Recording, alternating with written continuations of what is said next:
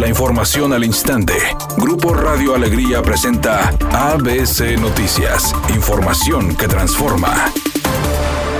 El Congreso del Estado aprobó enviar un exhorto a la Presidencia de la República para que destinen recursos extraordinarios para las afectaciones de incendios en las sierras de Santiago y Galeana. Así lo de conocer la diputada Rosa Isela Castro. El Congreso del Estado de Nuevo León exhorta de manera atenta, respetuosa y urgente al gobierno federal, concretamente a la Presidencia de la República, para que tenga bien destinar recursos extraordinarios dentro del presupuesto federal ante el desastre natural y ecológico que se presenta actualmente en la Sierra de Santiago y de Galeana, Nuevo León, afectadas por fuertes incendios forestales. Segundo, la 75 legislatura del Honorable Congreso del Estado de Nuevo León exhorta de manera atenta, respetuosa y urgente al gobierno del Estado de Nuevo León para que destine recursos del seguro contra desastres naturales para atender esta contingencia natural en las sierras de Santiago y de Galeana.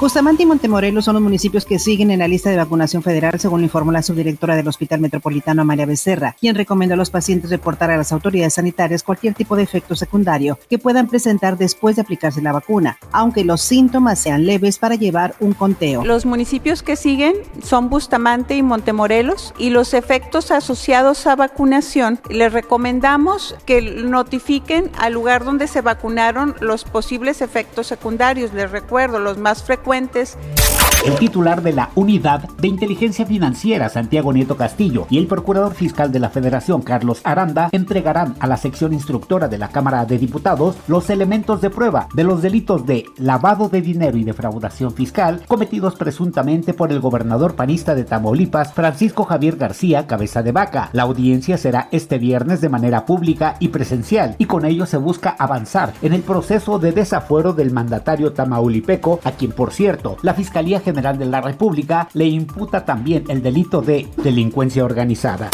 Editorial ABC con Eduardo Garza. En pleno siglo XXI, en el máximo apogeo de la era digital, es una vergüenza que todavía haya sistemas de semaforización que se tengan que activar con un palito. Sí, así literal, con un palo de escoba. Así lo vi, nadie me lo contó. El semáforo que está en Juárez y Triunfo de la República, entrando al municipio de Guadalupe, cruzando el río en el primer semáforo, está todo el día un agente de tránsito equipado con un palo de escoba, activando el cambio de luces. Esa es la tecnología que se andan manejando. Hágame usted el favor. No estoy criticando, estoy diciendo lo que vi y nada más.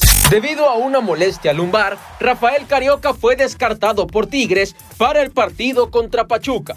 El encargado para suplirlo en el medio campo Azul sería Jesús Dueñas, quien ya se recuperó de una molestia en el tobillo derecho y estaría como titular junto a Guido Pizarro. Cabe recordar que el partido en contra de los Tuzos está programado para este jueves a las 20 horas. En su primera entrevista desde que se reconoció públicamente como transgénero en diciembre pasado, el actor Elliot Page dijo que se sometió a una cirugía superior para extirparse los senos, la cual le devolvió las ganas de vivir. El histrión platicó al respecto en un artículo de portada para la revista Time publicado ayer, el cual se volvió viral no solo por su contenido, sino porque Page se convirtió en el primer hombre trans en engalanar la cubierta de la publicación.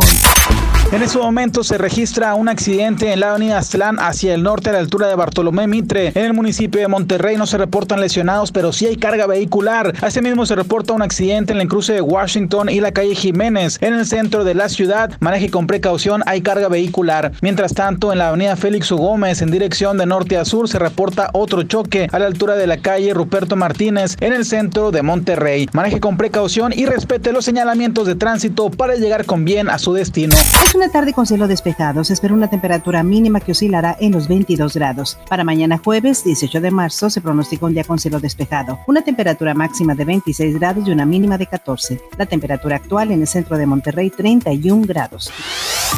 ABC Noticias. Información que transforma.